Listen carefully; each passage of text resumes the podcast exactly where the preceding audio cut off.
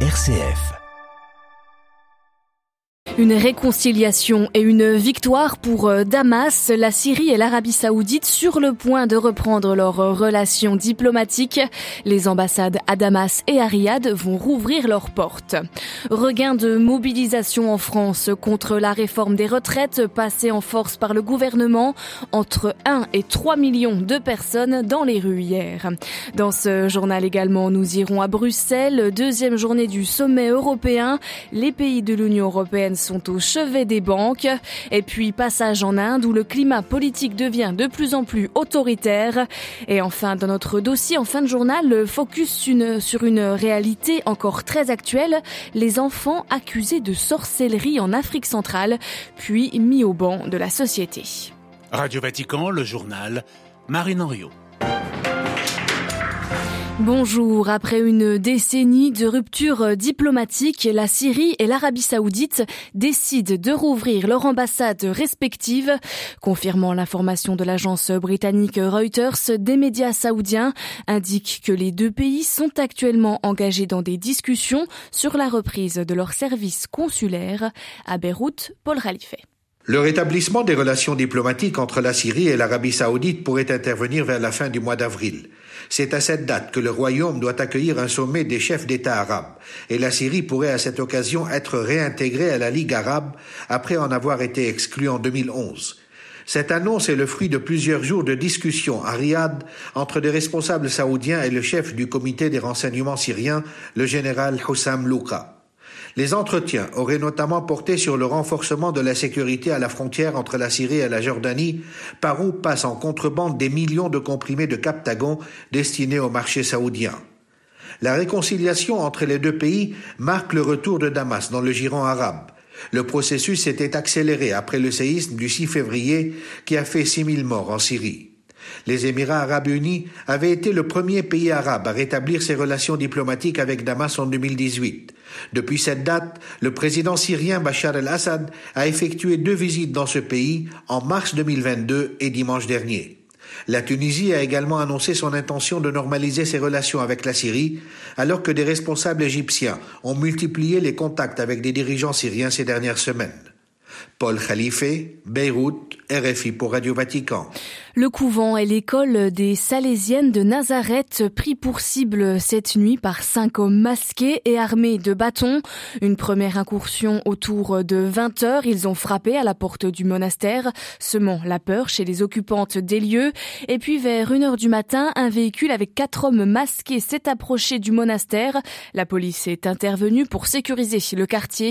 C'est la deuxième fois en dix jours qu'une école chrétienne est menacée. Jeudi dernier, l'école des franciscaines de Nazareth avait été mitraillée par des inconnus.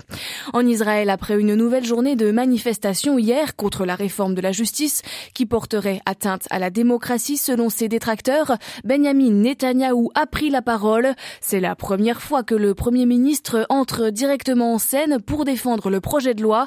Il fera tout pour mettre fin à la division au sein de la société israélienne, dit-il, et pour faire avancer le texte qui devrait être voté la semaine prochaine. Cette réforme voulue par le gouvernement de droite, d'extrême droite et d'ultra-orthodoxe permettrait aux députés d'intervenir sur des décisions de la Cour suprême et de peser sur l'élection des juges. En France, la prise de parole du président Emmanuel Macron à la télévision mercredi pour expliquer son action n'a pas apaisé la situation. Bien au contraire, regain de mobilisation hier pour la neuvième journée de protestation contre la réforme des retraites depuis le début de l'année. Plus d'un million de manifestants selon le ministère de l'Intérieur, 3 millions et demi selon la CGT, l'un des principaux membres de l'inter-syndical. Les explications de Marie-Christine Bonzon. La CGT, la CFDT et les autres membres de l'intersyndicale ont annoncé dès hier soir qu'une nouvelle journée nationale de mobilisation contre la réforme des retraites va se dérouler mardi. Laurent Berger, le secrétaire général de la CFDT, a constaté hier ce qu'il appelle un regain de mobilisation. Sur la base même des calculs du ministère, le nombre de manifestants a doublé, voire triplé par rapport à la dernière journée nationale de mobilisation dans la plupart des grandes villes du pays. Face à la surdité du gouvernement, le mécontentement des travailleurs est fort, a estimé Laurent Berger. L'objectif reste le même, c'est-à-dire le retrait de la réforme, a ajouté Philippe Martinez, le dirigeant de la CGT. Dans plusieurs villes, des violences ont eu lieu en marge des défilés pacifiques ou après leur conclusion. Des individus décrits comme des black blocs par des journalistes sur le terrain ont jeté des projectiles contre un tribunal administratif, d'autres contre un commissariat, tout en endommageant de nombreuses vitrines de magasins. Dans la soirée, à Bordeaux, le porche d'honneur de l'hôtel de ville a été incendié.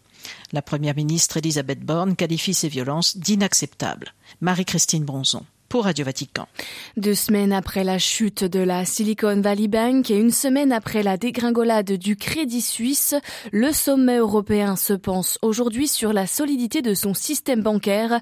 Et signe de la préoccupation des Européens, le sommet de la zone euro a été élargi à tous les États de l'Union, en plus des 20 pays membres de la monnaie unique.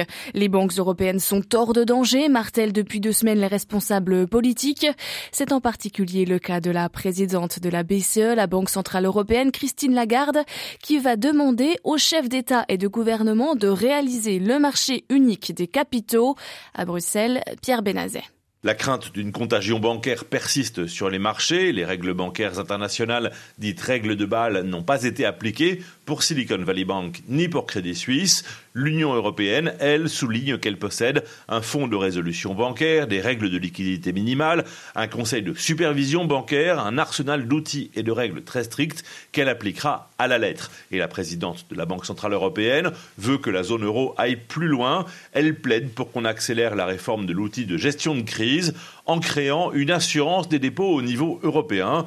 Pour l'instant, la garantie des dépôts, fixée à 100 000 euros par compte, est assurée par chaque pays de son côté. De même, la réflexion est engagée pour que la totalité des banques soit soumise à la supervision directe de la Banque centrale européenne. Pour l'instant, les banques qui gèrent moins de 30 millions d'actifs sont supervisées par chaque pays de son côté. La présidente de la BCE plaide aussi pour un marché unique des capitaux qui permettrait aux entreprises qui cherchent des fonds de ne pas avoir à faire le tour de toutes les places financières européennes. Pierre Benazet, Bruxelles, RFI pour Radio Vatican. C'est finalement le premier déplacement de Joe Biden au Canada, retardé à cause de la pandémie au moment de son élection.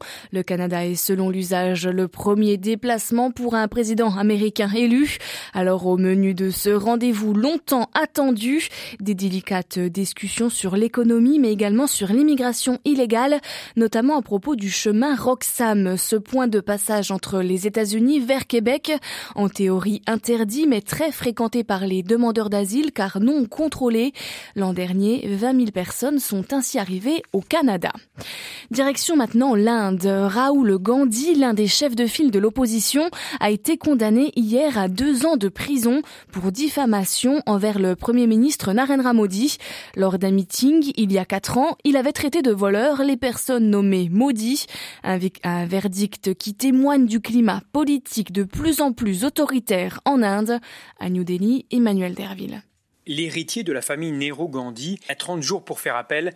Rien ne dit que la sentence sera confirmée par la haute cour.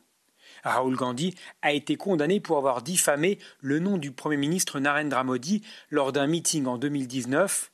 Il avait pointé du doigt le fait que le chef du gouvernement avait le même patronyme que deux personnalités impliquées dans des affaires de corruption, de fraude et de blanchiment, entre autres, mais elles n'ont aucun lien de parenté avec Narendra Modi. En condamnant Rahul Gandhi à deux ans de prison, le tribunal a choisi la peine maximale. La sentence est donc très sévère à l'encontre d'un des principaux politiciens d'opposition. Le pouvoir central tolère de moins en moins toute critique envers le Premier ministre. Cette semaine, la police de Delhi a enlevé près de 2000 affiches dans la capitale qui appelaient à la démission du leader fondamentaliste hindou. Six personnes impliquées dans le collage de ces affiches ont été jetées derrière les barreaux. New Delhi, Emmanuel Derville pour Radio Vatican. Remaniement euh, ministériel cette nuit en République démocratique du Congo, à neuf mois de la présidentielle. Le Premier ministre Jean-Michel Sama Lukonge reste en place, mais l'ancien vice-président Jean-Pierre Bemba prend le portefeuille de la défense. L'ancien chef de guerre acquitté par la CPI devient aussi vice-premier ministre. Autre retour en grâce, celui de Vital Kamere, ancien directeur du cabinet de Félix Tshisekedi, condamné à 20 ans de prison avant d'être acquitté. Devient ministre de l'économie.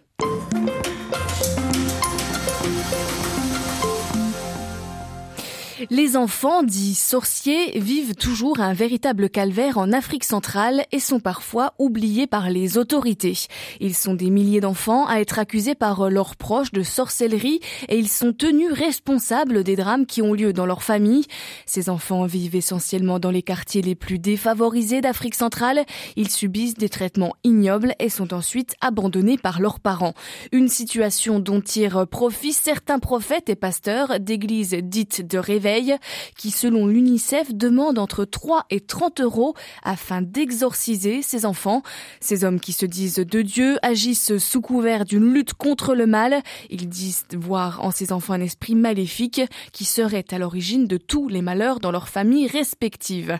On en parle ce matin avec Jean-Luc Moutassami. Il est journaliste et directeur de Média Expertise Suisse. Il nous témoigne de la situation. Ce sont en général des tout petits, jusqu'à l'âge de 10-12 ans. Ce sont des enfants euh, qu'on accuse de tous les maux. Il suffit qu'il y ait un malheur dans une famille, il suffit qu'il y ait un problème de perte d'emploi, de fermeture euh, d'entreprise, de grands-parents qui meurent, de papa ou de maman qui décèdent, pour qu'on accuse ces enfants. Souvent, ce sont des enfants qui sont soit en situation d'handicap, par exemple épileptique, ou bien des enfants qui sont surdoués, capables de réaliser des choses. Et ce sont ces enfants-là qui sont ciblés, et ces enfants sont accusés de choses qu'ils n'ont pas commises. Quels sont les traitements qui sont infligés à ces enfants euh, accusés de sorcellerie? Ils sont mis euh, de côté, battus. Ils sont envoyés notamment au nom de Dieu chez certaines personnes qui se disent pasteurs et qui les prennent pour euh, soit euh, les obliger à, avouer ou pour essayer de faire partir le démon qui est en eux. Alors ces enfants sont rejetés. Je prendrai l'exemple du jeune Joseph, 4 ans, que j'ai connu à Mbandaka en 2004. Joseph a été rejeté parce qu'un membre de la famille est mort et donc lui, il n'a jamais pu retrouver sa famille. Il a aujourd'hui 22 ans, il vit en brousse. C'est une vie qui s'arrête quand on a cette étiquette d'enfant sorcier. C'est que pour la vie, on traînera cette étiquette. Malheureusement, oui, j'en ai été témoin à Mbandaka. Il y a eu des pasteurs d'église de réveil qui ont, par exemple, je dirais enlevé, c'est le mot, enlevé une petite fille, qui lui ont brisé les jambes jusqu'à ce que cet enfant, euh, qui n'avait que 6 ans, avoue qu'elle était sorcière. Je veux dire, même nous, adultes, si on nous enlever et qu'on commençait à nous briser les jambes, je pense qu'on avouerait beaucoup de choses que nous n'avons pas faites.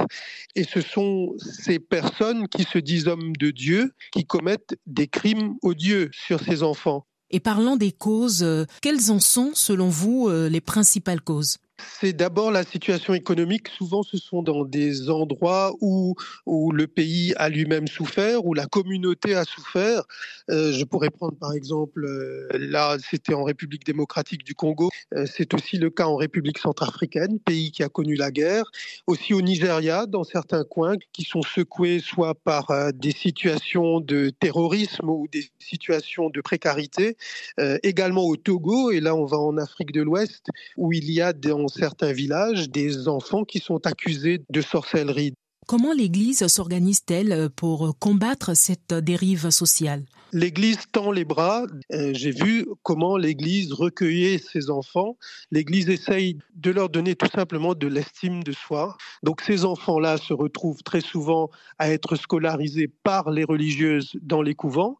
Mais euh, aujourd'hui, l'Église, l'Église catholique, est l'une des rares institutions. Je sais que l'Église anglicane également euh, contribue énormément, l'Église presbytérienne également.